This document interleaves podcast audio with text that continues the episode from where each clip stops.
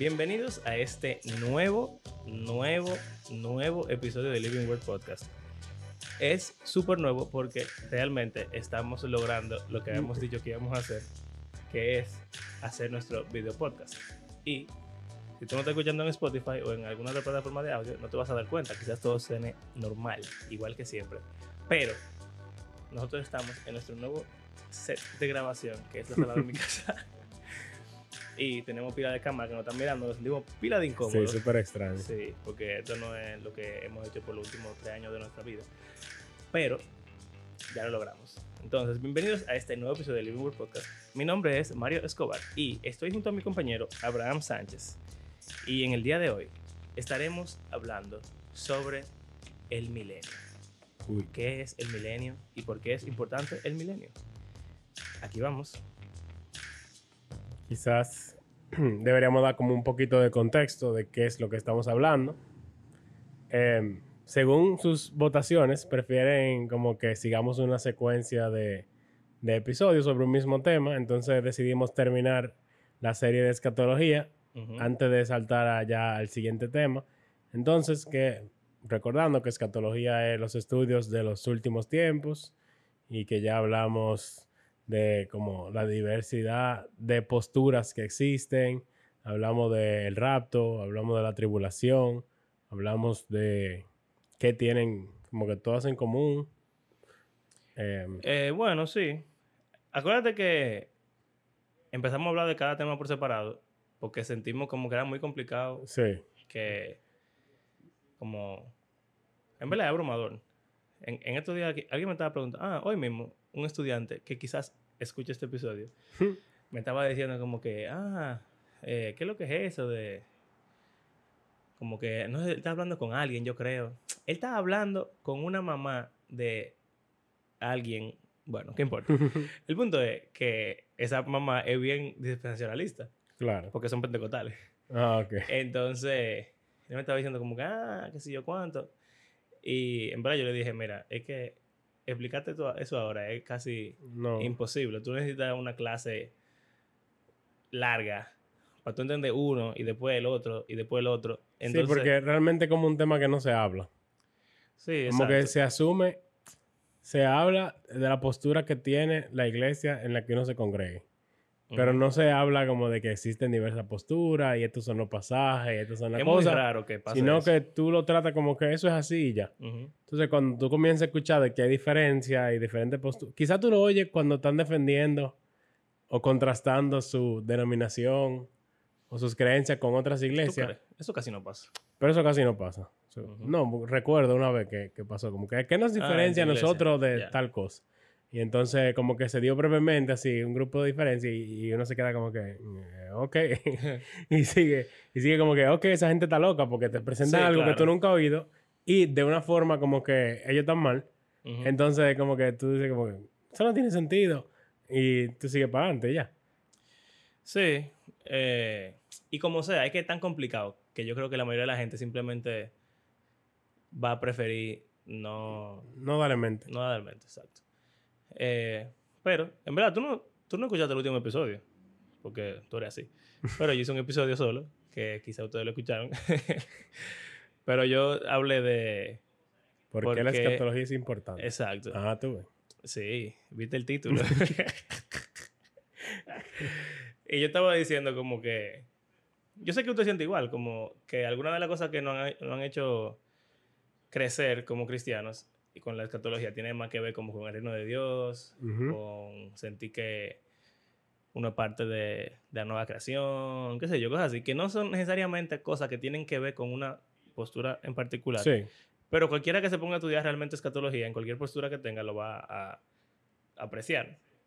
Pero, como sea, en ese episodio yo dije que hay cosas que yo creo que sí tienen que ver un poco con la postura que uno tiene Claro. particularmente. Ujú. Y Y es raro.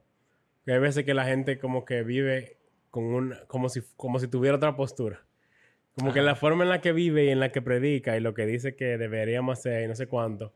Si tú lo analizas así como en teoría, con lo que su postura afirma, tal cual, tú como que no cuadra. Como que tú suenas más como una persona de la otra tú sabes postura. que cuando yo daba clase de, de Biblia, bueno, yo estoy dando clase de Biblia otra vez, pero antes, cuando Antes, yo daba teología, eh, en el último curso que di teología, eh, yo me acuerdo que hablando de las posturas, yo le preguntaba como que, ah, ¿cuál sería tu postura? Y obviamente, la mayoría de gente entiende que su postura sería premilenial dispensacional, Ujú, porque ujú. eso es lo que cuadra con lo que ellos Lo que ellos conocen. creen.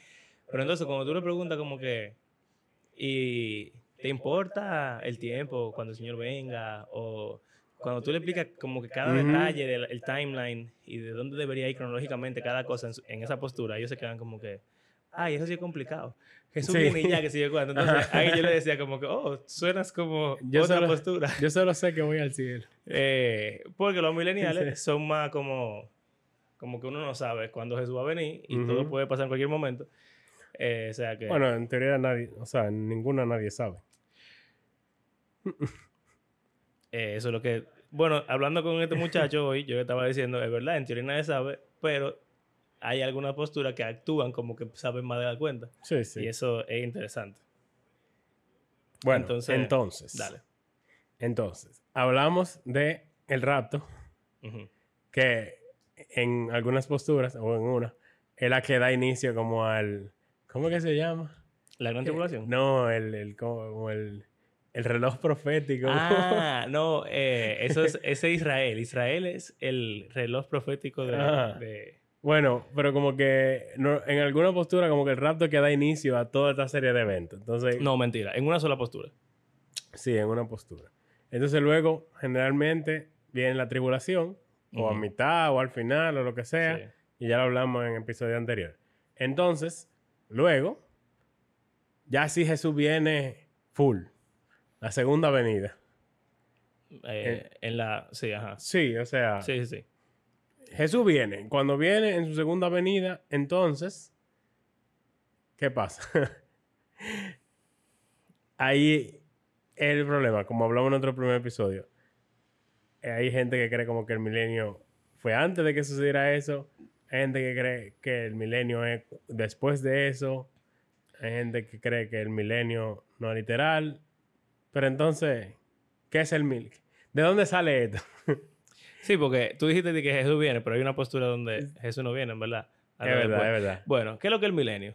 Exacto. Entonces, el milenio, controversial, el milenio solo sale en un capítulo de la Biblia.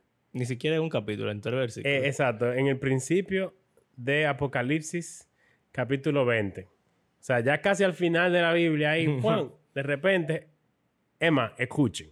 escucha, escucha, escucha, escucha, chuletón, carnal. Eh, ¿Cuál es la que leemos la la NBLA? Estaba ya en la versión incorrecta. Ah, leemos la Déjame. Biblia. Yo creo que sí, sí, generalmente. Bueno, señores, han decidido que es la versión del Sí, sí. Vi entonces a un ángel que descendía del cielo con la llave del abismo y una gran cadena en su mano.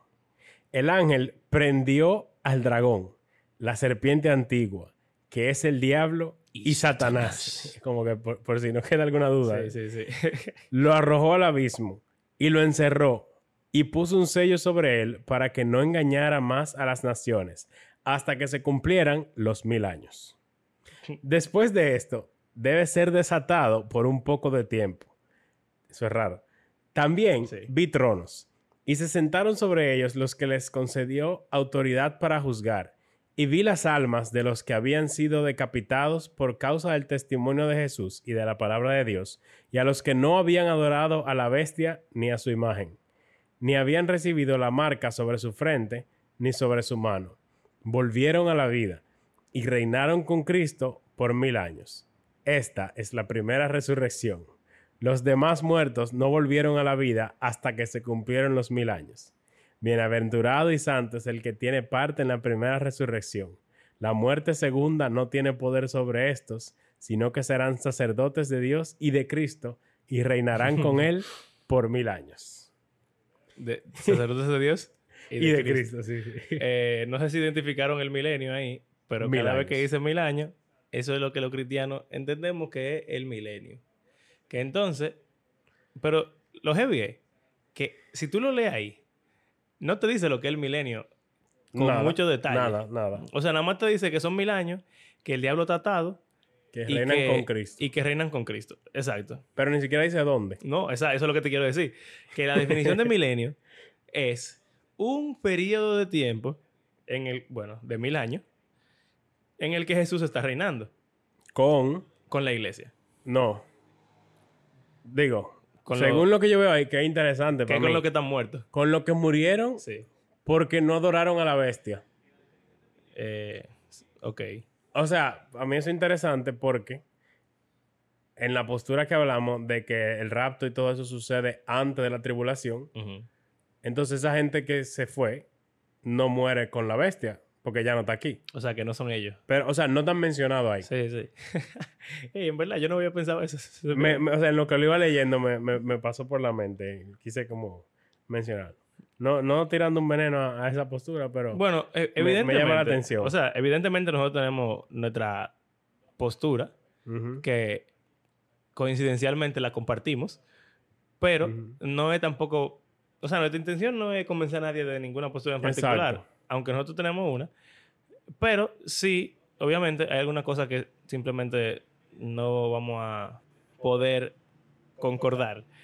Eh, y por ejemplo, en esta postura, porque es heavy, la única postura en la cual hay una discordancia con qué gente estarían en el milenio sería con esta, porque en todas las otras, todos los cristianos pasan por la gran tribulación.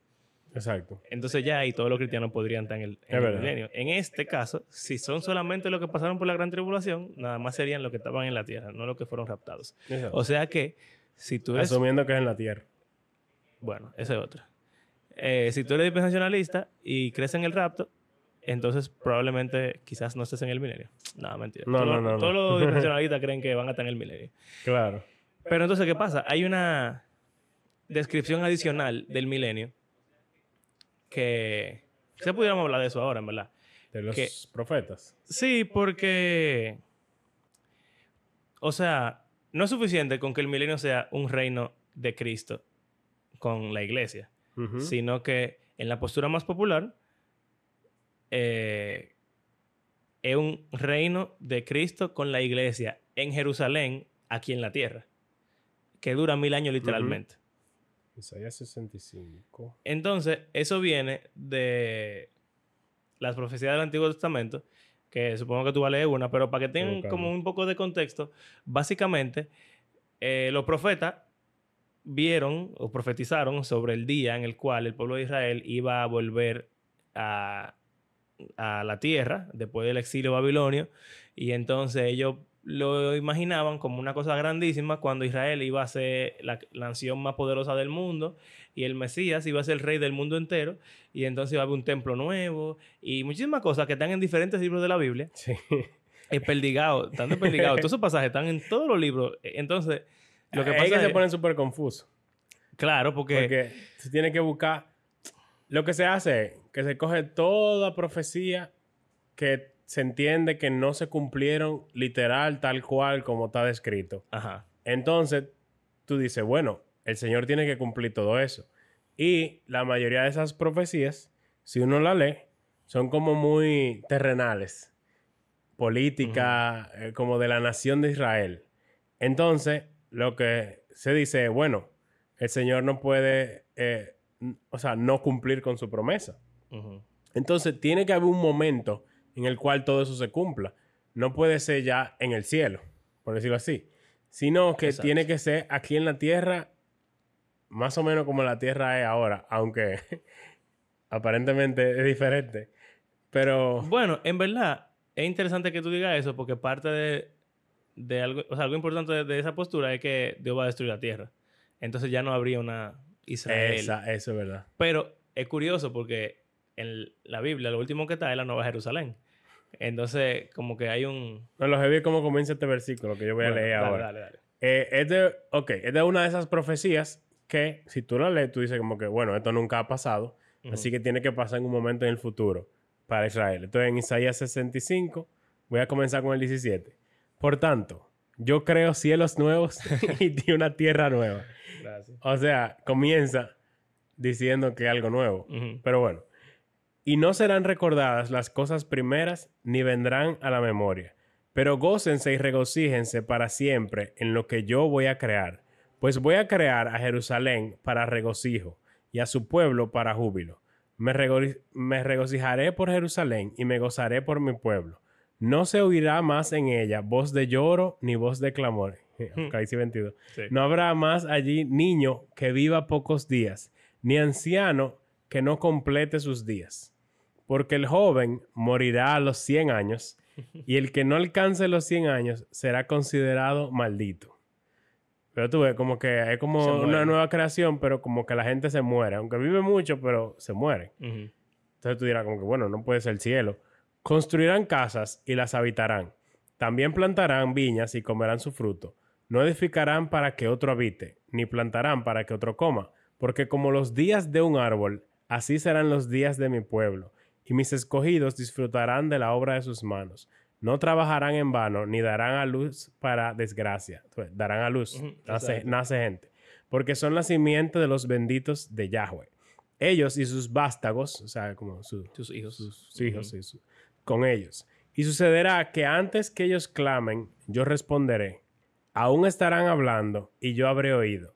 El lobo y el cordero pastarán juntos, y el león, como el buey, comerá paja.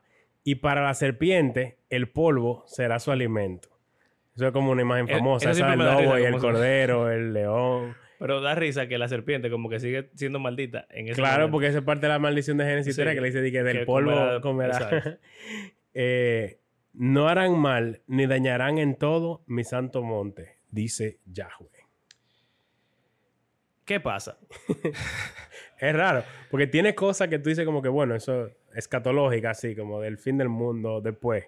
Pero entonces hay cosas como de la vida normal, de que Ujú. aunque es anormal en que la gente vive más de 100 años, pero sigue naciendo gente y sigue aparentemente muriéndose la gente. gente. Entonces, como que lo, el concepto que uno tiene de la vida eterna Ujú. Es que Es nadie se muere. Intangible. Y normalmente en, en la postura de casi nadie contemplan nacimientos.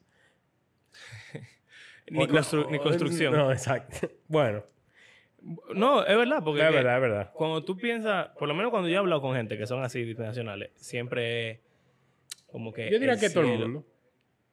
Es que todo el mundo es dispensacional. Bueno. Pero yo digo como que hasta la- las personas que vienen de iglesias amileniales, como que son dispensacionales en un sentido. Bueno, mira. Yo quizá no he hablado tanto con gente amilenial, pero yo siento una diferencia muy grande. Pero me pregunto si el cristiano promedio, aquí, aunque sea, en. RD, de las iglesias eh, más reformadas o mileniales, Ujú. si, si como que el cristiano promedio domina esta parte escatológica o si están más como... Bueno. No, como que depende de qué tanto énfasis los pastores hagan en eso. Sí, es verdad. Quizá, quizá no, no hacen tanto énfasis en eso. Porque imagínate que una gente se mueva de una iglesia bautista Bueno, a una más reformada. Lo que, yo, lo que yo sí te puedo decir es que bueno, el, el pastor amilenial más famoso de aquí, Exacto. eh, de República Dominicana, predica mucho sobre como una teología del reino y de la nueva creación que no se siente tan eh, como- Espiritual. Sí, no se siente tan, tan etérea y no sé, para mí como que quizá eso se transmita a la iglesia. Pero me pregunto cómo uno lo interpreta. O sea, puede ser. Como que si tú no tienes el esquema mental de qué, de qué, en base a qué le está hablando, Ujú. Tú lo, como que tú lo, tú lo, eh, tú lo oyes y él, tú lo Sí, metes dentro, eh, en la forma en la que tú entiendes la Ujú. cosa.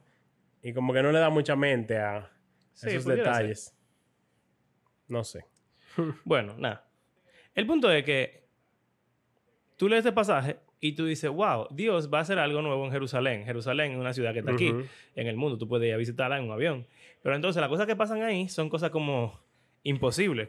Le- leones herbívoros, gente que vive en 100 años, eh, qué sé yo. Y así muchos más pasajes, porque ese es medio espiritual, pero hay pasajes de que Israel va a conquistar a todos sus enemigos Sí. y, que, y que el Mesías va a, a reinar ahí, las naciones van ahí y van a darle tributo. y- Yo lo cogí y- y porque cosas. habla de la muerte. Dentro de lo que uno pudiese decir que es el cielo. Entonces, Ajá. también el del nacimiento y ese pasaje famoso del, del león, del el lobo y la oveja. Es como muy famoso. O el leopardo, un leopardo y una oveja, como comiendo juntos. Hay otro, yo pensaba que era este, que dice que el niño va a meter la mano en el nido de la serpiente y no le va a pasar nada. Ajá. Tiene Eh, que estar por ahí mismo. es por ahí en Isaías también. Pero incluso ahí, Isaías, ese pasaje que leímos, no es muy específico en detalles de qué va a pasar. Pero si uno lee que Ezequiel, que ese tipo se pone a decir cómo se va a dividir la tierra y cómo va a haber un templo y el gigante. tiempo lo describe con todo y, y va a haber y un- una, una nueva. Medidas. Es como una nueva tribu que es para el rey, para David. Ah, una, una sección diferente. Ajá, sí, sí. O sea, como que de la, se divide Israel no como en el mapa que ustedes encuentran atrás de su Biblia, sino es como horizontal. Eh, franjas horizontales Sí, ajá. de cada tribu, pero en el medio hay una franja grandísima que es donde está el templo gigante, pero ahí también es como del rey y de sus descendientes. Entonces, dice como que, pero el rey es Jesús, dice David en todo momento, y David está muerto.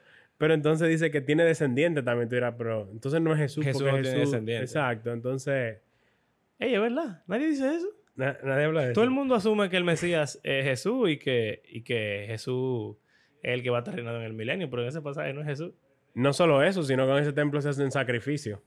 Otra vez. Ujú. Entonces tú dirás como que, pero, ok, si eso es en el milenio, ¿cuál es la necesidad de hacer sacrificios? Si en el Nuevo Testamento, en hebreo particularmente, Se se dice. dice de que ya Jesús fue una sola vez Ujú. y ya, invalidando los sacrificios diarios y de las festividades de los hebreos. Entonces, es complicado. Cuando tú tratas de coger todo y meterlo en el lugar que cabe, Ujú. o sea, eso es lo que estamos tratando de explicar. Que el milenio, como leímos en Apocalipsis, no dice muchas cosas. Pero lo que se hace es que tú tratas de ver todo eso que no se, no se le dio como conclusión. Y entonces tú dices, bueno, tiene que pasar ahí. Entonces la gente usa todo eso para tener como una teoría de qué va a suceder en esos mil años. Y, como tú dijiste ahorita, hay profecías que no se cumplen, que. Dios tiene que cumplirlas porque Dios es fiel a su palabra y obviamente no puede dejar ninguna promesa sin cumplir. Entonces, obvi- obligatoriamente tienen que caer ahí. Exacto. Eh, entonces, nada, el milenio, ¿verdad? Es un reino de Cristo y la iglesia que en la postura premilenial dispensacional es en la tierra, en Jerusalén, y pasan todas las cosas que se supone que debieron pasar, pero no terminaron de pasar. Y un argumento importante en contra de las otras posturas no premileniales, ¿Es que? que el diablo está atado. Ah, es verdad. Entonces, ¿qué significa eso de que el diablo fue atado por mil años y que después lo sueltan por un poco tiempo? ¿Tú has investigado sobre eso? Eh, de la postura premilenial. De- no, de las otras. De cómo las otras posturas explican que el diablo es tratado. Y bueno, yo sé lo de lo del ladrón que viene, el hombre fuerte. Ah, bueno, sí, esa es una. eh, Ah, hay más. Pero no, realmente no, no sé mucho de eso. Pero sí, ellos dicen como que, ¿cómo tú puedes ver la maldad que hay en el mundo y decir que el diablo está atado actualmente? O, o sea, no. Eh, eh, principalmente eso. Sí. De que él no está atado todavía. O sea, que las posturas, ya sea post-milenial o, o amilenial, como que ese, ese es como su argumento, Su- su- uno su, su argumento así más fuerte, por decirlo así. Sí. Y todo eso de esas profecías pendientes, leída e interpretada de una forma literal. Bueno, entonces las otras posturas concuerdan creo que al 100%. Bueno, no, mentira, porque eh, los premileniales históricos sí tienen un chin de, de milenio Casi igual. Ya cuando entra el milenio es muy parecido. A, a los mileniales. Ah, no, al, A lo dispensacional. al Sí, exacto, dispensacional, exacto. sí, casi lo mismo. Bueno, pues entonces los mileniales y los postmileniales básicamente difieren bastante en que las profecías que se supone que no están cumplidas en el Antiguo Testamento sobre el reino de Dios y no sé qué, nosotros, o los postmileniales, por ejemplo, dirían que Jesús las cumplió. Exacto. Y que o, o Jesús la cumplió en, en sí mismo o se cumplieron en la iglesia. Y se cumplen en la iglesia. O se están cumpliendo ahora mismo en la iglesia. O quizás se terminarán de cumplir cuando Jesús vuelva. Porque eso es algo interesante. Que en las... eh, o sea, aunque está el milenio y todo el mundo entiende que el milenio es el reino de Cristo y todo eso, como sea, hay una categoría en la mente de toda la postura de que la nueva creación es como el verdadero reino eterno del. Señor. Entonces, Si es que tú tienes una idea de la nueva creación. Está bien, pero yo digo, yo digo como la, la, Sí, sí, en la teoría. teo- la teología correcta, ¿verdad? Entonces, hay algunas cosas que no tienen que cumplirse necesariamente si tú ves que el reino de Jesús se va a completar finalmente por toda la eternidad cuando Él vuelva. Eh, pero básicamente, todas esas cosas que tienen que ver como con, por ejemplo, con la tierra y, y no sé qué, todo eso es o en el cielo, bueno, no, básicamente en el cielo. No, exacto. porque ya el cielo es donde el rey Jesús es el Mesías y todo su reino va a ser la Nueva Jerusalén, entonces todas las naciones van hasta ahí y ya van a estar como en, en paz con el Señor y va a haber paz mundial y prosperidad y qué sé yo cuándo. Entonces todas esas todas esas profecías que son bien, eh, ¿cómo fue que tú dijiste? Terrenales, Sí. eh, se van a cumplir en, en el cielo. Y las que tienen que ver como con el reino del Mesías, básicamente se cumplen en lo que Jesús estaba diciendo. Desde, o sea, de la Desde primera venida. Exacto. Porque sabemos, si, si uno lee los evangelios y ve las referencias que los evangelios ponen, o en su misma Biblia pone una, una marquita que dice que esto está citando tal pasaje. Y tú lees aquel pasaje y tú ves como que, Es- ¿qué? medio- ¿Qué? ¿Cómo así? Je- Jesús realmente está haciendo eso. Exacto, eh, sobre todo en Mateo. Él cita muchísimas cosas y tú te quedas como que, ¿qué? ¿Dónde? No, está hablando de eso, ese pasaje. Entonces, ya de por sí, en los evangelios, y si tú no lees a Pablo también, ellos a veces interpretan las cosas Muy raro. de una forma como que uno, si uno hace algo así, dicen que uno está loco. ¿Quién, ¿Alguien estaba diciendo eso en estos días? Ah, en el coso de predicación que yo te dije que, que fui.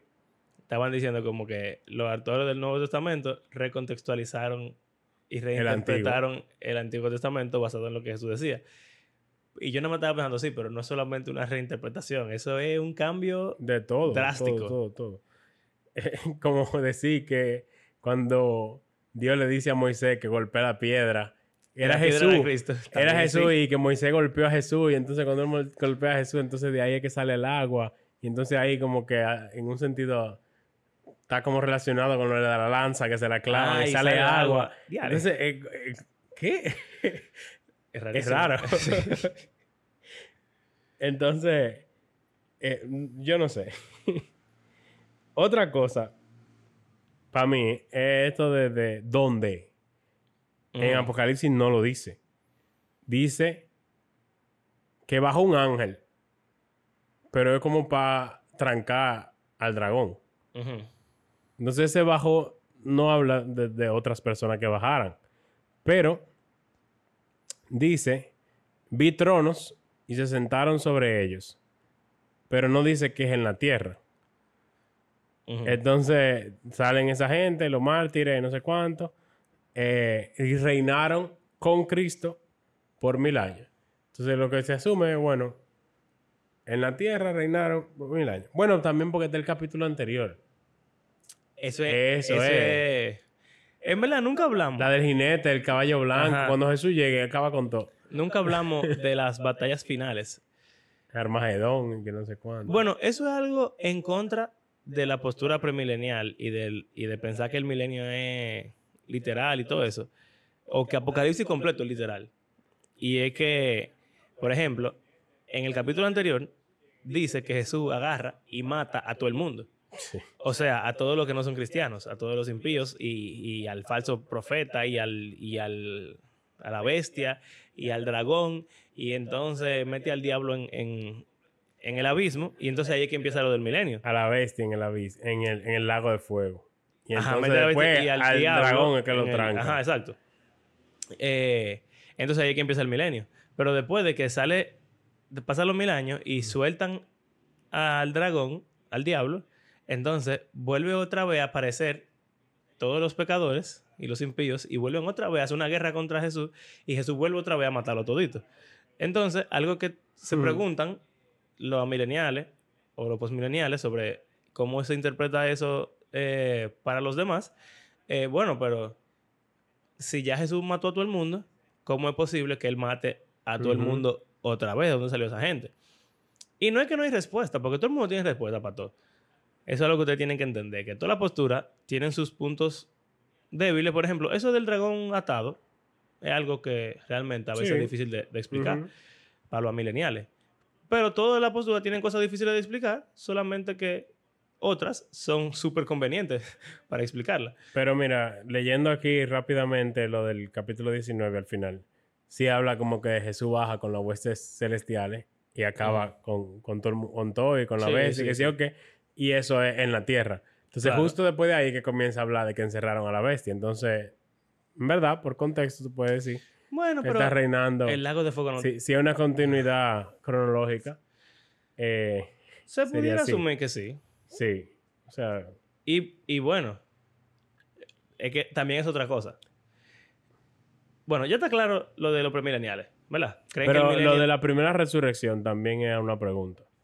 Dice que dice que esos que se, que, que se murieron, los mártires, no vuelven a la vida Ajá.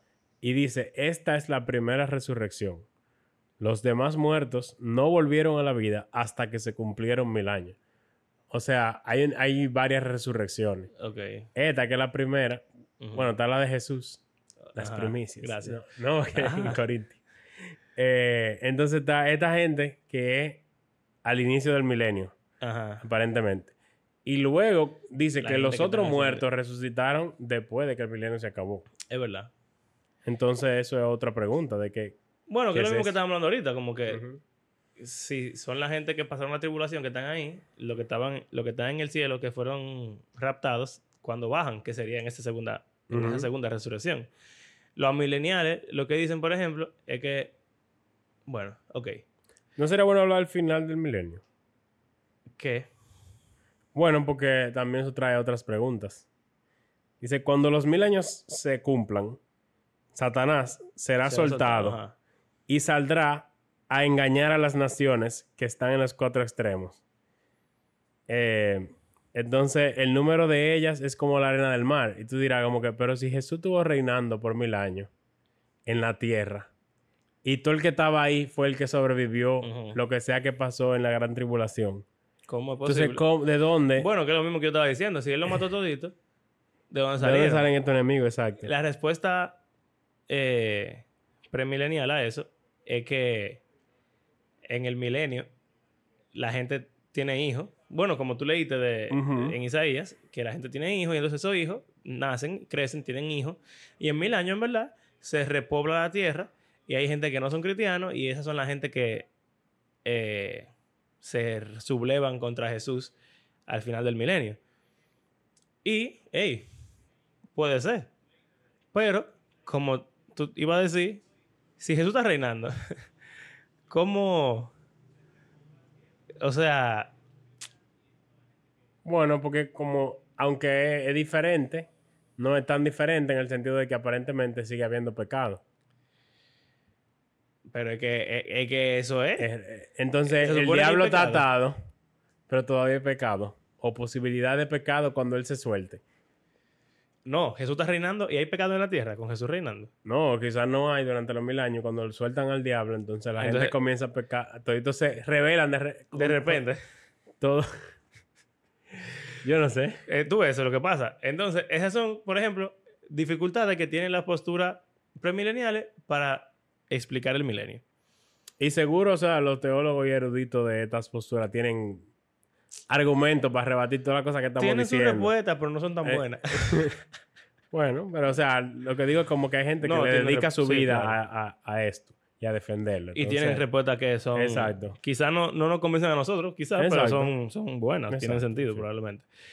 A lo que yo quería llegar es que si ya explicamos más o menos bien lo que era el milenio para los premileniales, y ya dijimos varias veces que un reino de Jesús, con la iglesia, en la tierra por mil años, en Jerusalén, se cumple toda la profecía. Entonces dijimos que para los mileniales son como que ya se cumplieron la mayoría de las cosas en Jesús y lo que no se cumple en el cielo. Pero entonces, para definir Es lo que milenio. es el milenio milenial, porque en el nombre dice no, es como que no creen en el milenio. Exacto. Eh, realmente el nombre amilenial no vino de de la o sea, de la milenial en sí, No, exacto. sino que un es nombre una- que surgió de es premileniales. es como los cristianos, que le llamaban cristianos de burla. Los mileniales Exacto. llamaban mileniales de burla. O sea, los premileniales le llamaban a la milenial a milenial porque no creían que el milenio fuera mil años literal necesariamente, sino que podía ser más o podía ser menos, o, o sea, no importa, es un En- periodo en de tiempo largo. En conclusión, la respuesta era decir, ah, ellos no creen en el milenio. Y entonces se llama milenial. Exacto, pero no es que no creen en el milenio, sino que no creen que es un periodo literal de mil años en, En la, la tierra, Jesús reinando. Es como cuando hablamos del rapto, ¿verdad? Y dijimos, bueno, los premileniales dispensacionales creen que el rapto es lo que ya todos ustedes saben, que hemos hablado del rapto, que es cuando Jesús de sorpresivamente nubes. de las nubes se lleva a la gente al cielo y entonces allá se quedan por X tiempo y es heavy, que es lo contrario, como que en el rapto premilenial se van todos los cristianos del mundo y se quedan los impíos. Y entonces en el milenio Jesús mata a todos los impíos y nada más se quedan los cristianos. Exacto. Eh, entonces, los mileniales y los premileniales históricos y los postmileniales creen que el rapto es simplemente la segunda venida, ya cuando Exacto. Jesús nos resuelve. Jesús junta a todo su pueblo cuando él vuelva. Exacto. Pero lo que por lo regular se dice es, ah, ¿tú no crees en el rapto? Exacto. Y la respuesta básica es como que, no, yo no creo en el rapto. Pero no es que uno no cree en el rapto, uno cree en un rapto que se define de forma diferente. Exacto. Entonces, pasa lo mismo con los mileniales y con los postmileniales. Creen en un milenio, solamente que creen que el milenio es diferente. Los mileniales creen, en verdad, que el milenio tiene dos aspectos. Que serían El reino. el reino aquí en la tierra, porque sí creemos en un reino aquí en la tierra. Claro. Y creemos también en un reino que está en el cielo. ¿Cuál es el cielo? Bueno, realmente, eso ah, como que le hace sentido a, eso, a ese pasaje de esa primera resurrección. De qué significa. Pero también eso como que redefine lo que la gente asume de muchas formas. O sea, O sea, la forma en la que yo lo he entendido es como que Jesús, al triunfar sobre la muerte, el pecado, el diablo, al resucitar de la- del- entre, entre los muertos, entonces ahí como que sucede la escena esa de Apocalipsis 4. Donde llega el cordero, ah, Ajá, ¿quién va a abrir el libro? Y, y entonces que ha triunfado y bla, bla.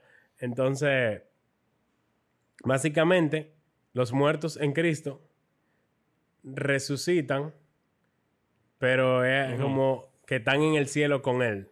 exacto. Y lo dice ahí que son sacerdotes ante Dios y ante Cristo, el cordero, eh, por mil años. Ujú, Y que esa es la primera resurrección y los otros no resucitan hasta después. Es así. Normalmente, ¿cómo se interpreta? De que esa primera resurrección es simplemente que cielo. los cristianos están en el cielo Sí, con Jesús. sí, claro. Pero entonces, eso cambia lo que la gente asume de que desde los tiempos de Adán, ya el cielo y el infierno estaban igual que hoy. Eh, sí, es verdad.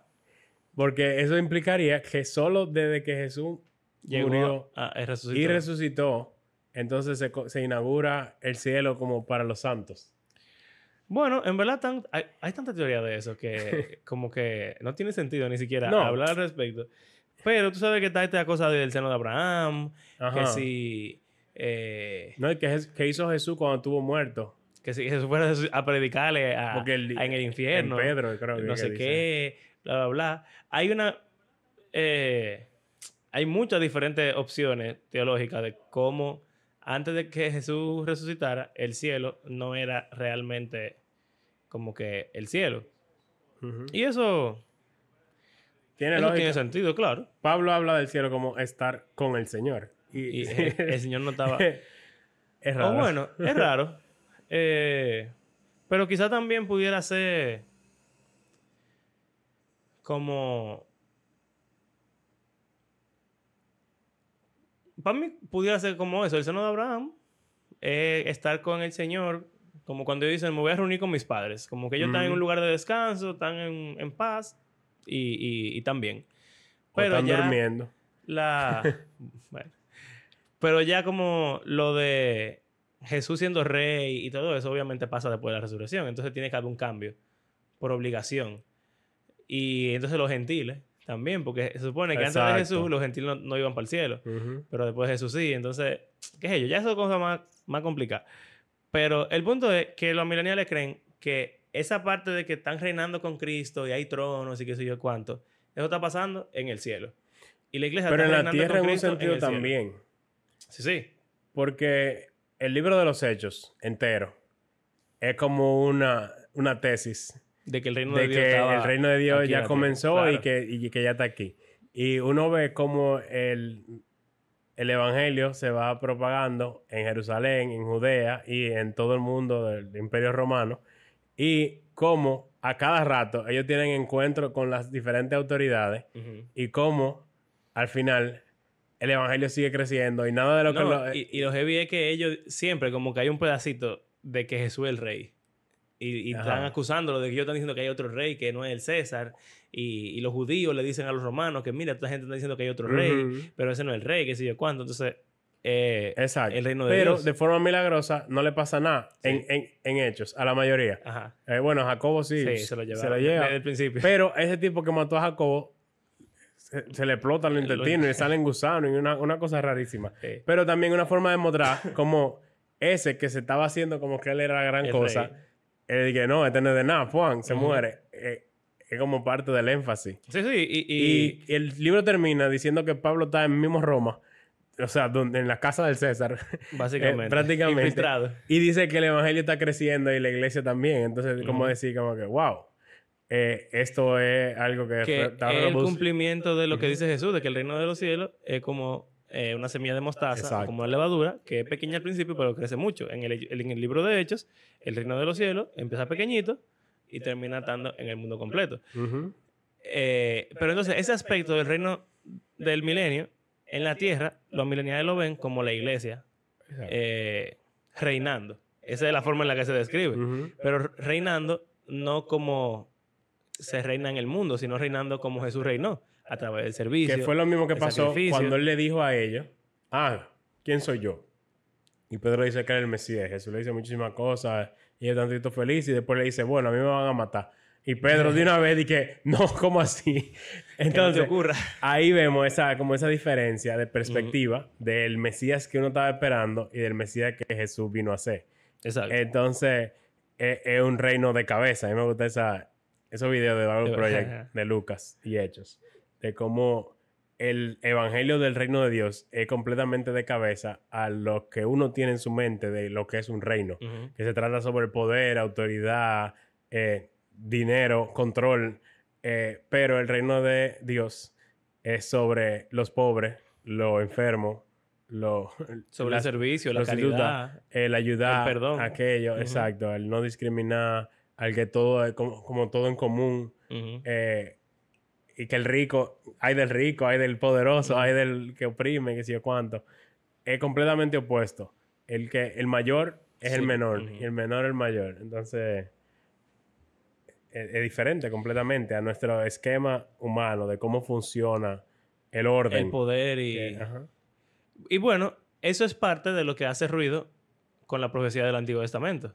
Que dónde está el reino de Dios y dónde está el reino de Dios y el Mesías poderoso y dónde está el- la Israel que se enseñorea de las naciones. Pero Jesús dijo que nosotros, dentro de la iglesia, no íbamos a enseñorearnos como se enseñorea en el mundo. Porque en el mundo usan la violencia y la fuerza, pero nosotros, como tú dijiste, el que quiere ser mayor, tiene que servir a los demás. Entonces, los mileniales y los postmileniales entienden que todo eso se está cumpliendo mientras la iglesia va sirviendo al Señor, sirviendo al mundo, predicando el Evangelio y el Evangelio va creciendo.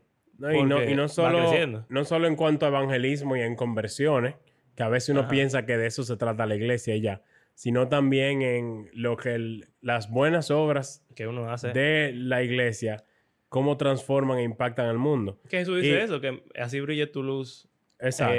para que glorifiquen al Padre por tus buenas obras. Porque aunque como que hoy en día ya uno quiere como secularizar todo, eh, los valores y principios que mueven la, la mente de Occidente tan basada en el cristianismo.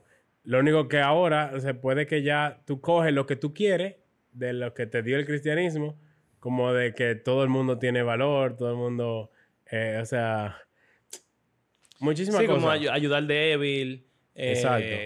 Que todo el mundo es igual, etcétera. Y ahora Todos tienen derecho. a- Todas esas son cosas que, que como que vienen del cristianismo, pero ahora tú como que quitas a Dios y quitas las cosas que no te convienen, Ujú. de que tú quieres que todo el mundo te trate bien a ti, no te importa el otro. Es muy, es muy eh, como individualista. Exacto. Y centrada en ti, entonces no te Es conviene. heavy porque antes el mundo era tan eh, colectivo y entonces el cristianismo realmente trajo el valor del individuo, pero ahora se ha exagerado tanto el valor del individuo que no se valora el colectivo. Entonces, bueno, ya eso, no estamos desviando del tema, pero el punto es que el mundo ha sido eh, transformado completamente por el cristianismo y el cristianismo se ha esparcido por todo el mundo. Y aunque uno quiera decir que las cosas van de mal en peor y posiblemente van de mal en peor, pero al mismo tiempo, Pero si tú te pones a leer de historia... en el mundo han habido cosas muy Oye, malas. si tú lees como el primer siglo, en Roma, en eso, lo que era normal en esos tiempos, no, no estamos muy, muy diferentes. No, y para O- mí y cuidado. hay cosas peores. O sea, tú te pones a ver los espartanos, por ejemplo, que, que criaban a, lo- a los niños, a los 13 años ya eran, lo habían violado 10 gente, le daban golpes, lo mandaban para el ejército. Esa gente no, te- no es una sociedad... Y aunque hay lugares, abusivo. hay lugares hoy en día como que no han cambiado mucho. Sí. Pero en un sentido también como que no han tenido una exposición Al cristianismo. al cristianismo de la iglesia, sino que se, se han mantenido como hostil. No, y se oponen, exacto. Que son Exacto. los países musulmanes, por ejemplo, cosas así. O los... ¿no? En, en China. Y los países como- asiáticos ajá. que son también súper cerrados con eso. Eh, pero bueno, entonces, esa, ese componente de transformar el mundo, de servir a la comunidad, de amar al prójimo, de qué sé yo cuánto, es la iglesia, digo, el milenio en la tierra. Y el aspecto de que Jesús venció y... O sea, el reino, el reino en el cielo es como que te Hay mataron. salvación. Exacto, te mataron, ganó el mundo, pero mentira. Tú estás ahí arriba con Jesús y Jesús está Claro. reinando en el mundo entero, desde el cielo. Él es Dios. Y entonces, Entonces tú estás con Dios reinando ahí arriba. el diablo tratado, ¿qué significa? Bueno, que ahora, en un sentido como, ya no sé si eso se va como a la milenial más clásico, pero como que Dios lidiaba con Israel principalmente. Esa y las la- otras naciones estaban como entregadas a los otros dioses. Exacto. Y se habla, hay muchos pasajes sobre eso. Y Pablo, si uno lee lo de princi- eh, principado de potestades, cada vez que él está hablando de eso, él está hablando de dioses, o Exacto. sea, de, de seres De seres espirituales de... que están como en control de las naciones. Y cada vez que él habla de la muerte de Jesús, él dice como que él los quitó del Los medio, venció. los venció. Y lo, o sea, hizo como un espectáculo público de ellos y no sé cuánto. Muchas cosas raras que tú no entiendes lo que él está hablando, si tú no tienes como el contexto. Pero básicamente él está diciendo, antes, ustedes, las naciones, eran de todos esos dioses que no son de nada. Exacto. Pero Jesús venció y abrió la puerta para que ustedes, que no son judíos, Puedan llegar. también puedan estar. Entonces, ¿qué es lo que significa que Dios o, o que este ángel que tenía la llave y la cadena ató al diablo es Dice para que no tiente más a las exacto. naciones. Entonces, ¿qué significa eso? Bueno, que abre la, la- como la oportunidad Ujú. para que los gentiles, al escuchar el evangelio, se conviertan, se arrepientan y todos los cambios que hemos dicho que ha hecho el cristianismo en el mundo. Exacto. Que si el diablo tuviera suelto, por decirlo así, Nosotros estuviéramos adorando en República Dominicana a la yuca. Ayucao Bagua Marocote. Ey, eso sería interesante. ¿Te imaginas? Eso sería rarísimo. No hubiesen venido los españoles porque ellos son eran Sí. cristianos también. en un sentido. Aunque bueno, quizás hubieran quedado adorando su ¿Quién cosa sabe rarísima qué? porque Exacto. ellos no eran judíos. Bueno, eso, cuando te pregunté que, que tú habías escuchado de, sobre lo del eh, la atada del diablo, eso mismo. Mm. Que ahora el evangelio ya está libremente esparcido por todo el mundo y esparciéndose. Y el diablo está atado en el sentido de que él no puede detener la obra del, del evangelio. Como dice Jesús, de que la puerta del Hades no, prevalecerá contra la iglesia. Exacto. Pero entonces hay pasajes, por ejemplo, como el de Pe- cuando Pedro, que dice que el diablo anda como león rugiente, buscando a quien devorar, es como que él anda suelto. sí. Entonces es raro. Entonces, esas son las cosas que uno dice, bueno, eh, para tú ser milenial, por ejemplo, tú tienes que pensar que el diablo está atado en un sentido y suelto en otro. Mientras que los premileniales creen que el diablo está suelto en todos los sentidos ahora mismo y entonces va a ser atado en el futuro. Exacto. Y después soltado. Y después atado otra vez. Y entonces, los postmileniales son heavy. Es parecido a lo que hemos hablado. Exacto. La diferencia es que los mileniales creen que Jesús viene. En cualquier momento. Bueno, no, ni siquiera. Lo que pasa es que los mileniales creen que Jesús está reinando en el cielo. Y entonces, la iglesia está reinando en la tierra. Y Jesús va a llegar y la obra de la iglesia no va a estar necesariamente completada, sino que vamos a seguir siendo perseguidos y, y- y el mal va a seguir aumentando en la tierra. Y siempre va a estar ese tirijala entre el reino de Dios y las tinieblas. Los postmileniales básicamente creen que la iglesia va a ganar antes de que Jesús llegue. Exacto. Es como si lo viéramos como una gráfica. Como que hay su alta y baja. Ujú. Porque obviamente hay momentos en el que tú dices como que eh, yo no veo como que esto vaya a terminar bien Ajá. antes de que él venga. Por ejemplo, el postmilenialismo era de que súper popular antes de la Primera Guerra Mundial. Ujú. Pero después de la primera y la segunda, ya el número de postmileniales se volvió Bajo casi nulo. claro. ¿Por qué? Porque el Porque tú, de- tú- o sea, tú ves toda esa guerra y todas esas cosas y tú dirás, pero, o sea, el cristianismo no, no va a poder cambiar esto. Eh, pero a medida que han ido pasando los años, el postmilenialismo ha vuelto a surgir en Claro. popularidad, ya que no, no están pasando eventos así como Caóticos. tan, tan drásticos. Y Entonces, globales también. Ajá. Entonces, básicamente, lo que se cree es que aunque tiene sus altas y bajas, sus momentos en el que parece que todo va a quedar mal y terminarse ahí, hay momentos en el que la iglesia ha crecido y transformado el mundo de forma drástica. Entonces, básicamente, como que una gráfica que va subiendo, bajando, subiendo bajando, pero si sacamos la tendencia, repase matemáticas, es positiva la pendiente, o sea, que va, Va subiendo. eh, subiendo. O sea, el impacto del cristianismo en el mundo, la cantidad de creyentes en las naciones y eso, va creciendo. Yo no creo que, que nadie crea que como que es 100%. Como que se va a convertir 100% todo el mundo que está vivo y Bueno. ahí va a llegar Jesús. Yo, O yo es- creo que por lo menos un, un grupo postmilenial cree eso. Bueno, sí. Hay algunos que creen como que, que absolutamente todo ser, todo ser se va humano volver- se va a convertir. Y bueno, y si no se convierten, por lo menos, porque también algo No va político. hostil. Eh, No, es algo político también. O sea, de hecho, hay un movimiento que quiere que las leyes de las naciones sean basadas en Ah, el humanamente- teonomismo. El teonomismo, Te- te- exacto. Sí. Eh, Eso es eh, raro. Es rarísimo. Entonces, e- es como, en lo más extremo, el postmilenialismo es como que los gobernantes de las naciones Son cristianos. son cristianos, o por lo menos, aunque no sean cristianos, se adhieren a la ley. a la ley de la de, Biblia. de la Biblia y a la ley de Dios. Y entonces el mundo entero se vuelve como un mundo cristiano. Aunque quizás no todo el mundo sea cristiano, pero sí el mundo entero se comporta. Como Israel, Como- en teoría. Exacto. Bueno, realmente tuvimos un pequeño inconveniente y el episodio se nos cortó un poco antes de terminar. No fue demasiado, pero como estaban escuchando, estábamos hablando sobre el teonomismo, que es la corriente cristiana que cree que las naciones del mundo, sin importar si son cristianas o no, todas las naciones deberían seguir la ley de la Biblia. Que Abraham estaba diciendo es como más o menos lo que pasaba en el pueblo de Israel. No es que todo el mundo era cristiano o salvo, o como sea que uno quisiera pensar en eso en el Antiguo Testamento, pero sí, todo el mundo se adhería a las leyes del, de la Biblia. O sea, en Israel todo el mundo hacía lo que en teoría más o menos Dios quería que hicieran.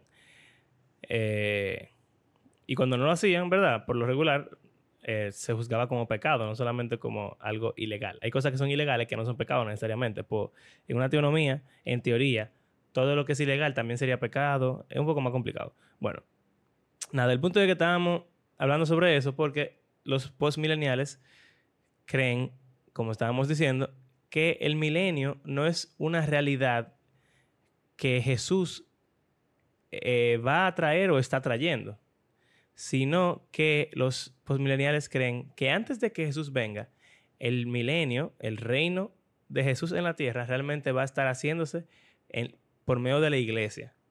Y Jesús viene cuando ya el milenio se haya completado. Eh, como comprenderán, el postmilenialismo no es una posición bastante famosa hoy en día, aunque lo fue por mucho tiempo.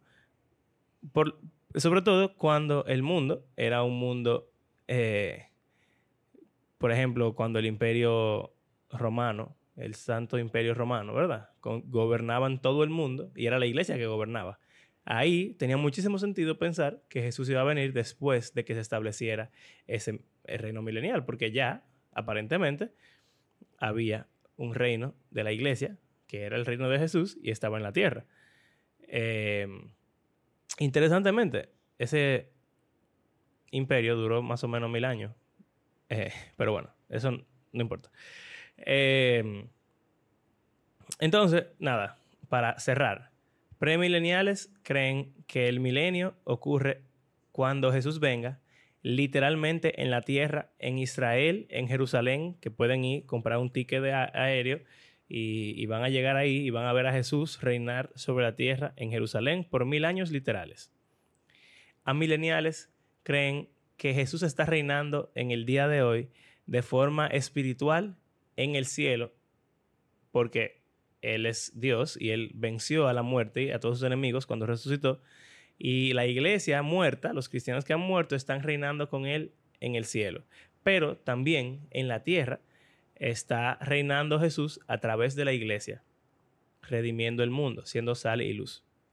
Eventualmente Jesús va a volver y ahí se va a instaurar la nueva creación. No el milenio, porque ya el milenio es ahora mismo. Eh, y esa consumación va a ser básicamente lo que entendemos que es el cielo. Y postmileniales creen que el milenio, el reino de Jesús, es en la tierra. Puede ser mil años o puede ser un periodo de tiempo em, desconocido. Pero no es Jesús que trae el reino, sino que la iglesia logra el reino, lo establece y es un reino bastante político y de influencia religiosa en el mundo y entonces después Jesús llega, cuando ya el milenio está completado. Entonces, eso es todo con relación a las posturas del milenio. Y eh, nada, gracias por acompañarnos en este episodio, que es nuestro primer episodio en video. Quizás nosotros quisiéramos que hubiera quedado un poquito mejor, pero hey, mejor empezar de alguna forma que no hacerlo. Eh, así que gracias por escuchar nuestro podcast, gracias por seguirnos, gracias por esperar pacientemente que logremos nuestras metas. Mi gato está mordiendo un cable. Gatito, quítate. Jeje. Y recuerden que hacemos este podcast porque creemos que la Biblia es un libro que está vivo y que tiene el poder de Dios para transformar la vida de sus lectores y todo el mundo. Si disfrutan lo que hacemos, pueden apoyarnos siguiéndonos y compartiéndonos en las redes sociales eh, y si quieren apoyarnos económicamente, pueden hacerlo a través de nuestras plataformas de PayPal o Patreon y unirse a nuestra pequeña comunidad de personas que hacen que esto sea posible. Y los apreciamos. En nuestro próximo episodio vamos a darle conclusión a la serie de escatología hablando sobre el cielo, que es el cielo, o sea, la nueva creación. Y ya ahí no va a ser tanto de diferentes posturas, aunque hay alguna pequeña diferencia, ya la mayoría todos estamos de acuerdo en esto. Y no sé si lo, mencionamos en lo que sí se grabó, pero Abraham y yo estábamos hablando de que quizás pudiéramos hacer un QA después del último episodio, donde ustedes nos hagan preguntas sobre escatología, si algo no quedó claro, si tienen alguna curiosidad, y entonces hacer un último, último episodio que sea responder a sus preguntas solamente. Eso pudiera ser interesante. Em, y después de ahí lo que nos queda es nuestra serie sobre el rol de las mujeres en la iglesia y próximamente nuestra entrevista a un católico que recuerden hacer su pregunta que les gustaría que nosotros le hiciéramos. Así que, sin más que decir, gracias a cada una de las personas que ha convertido nuestro podcast en parte de su rutina semanal y será hasta la próxima. Hasta luego.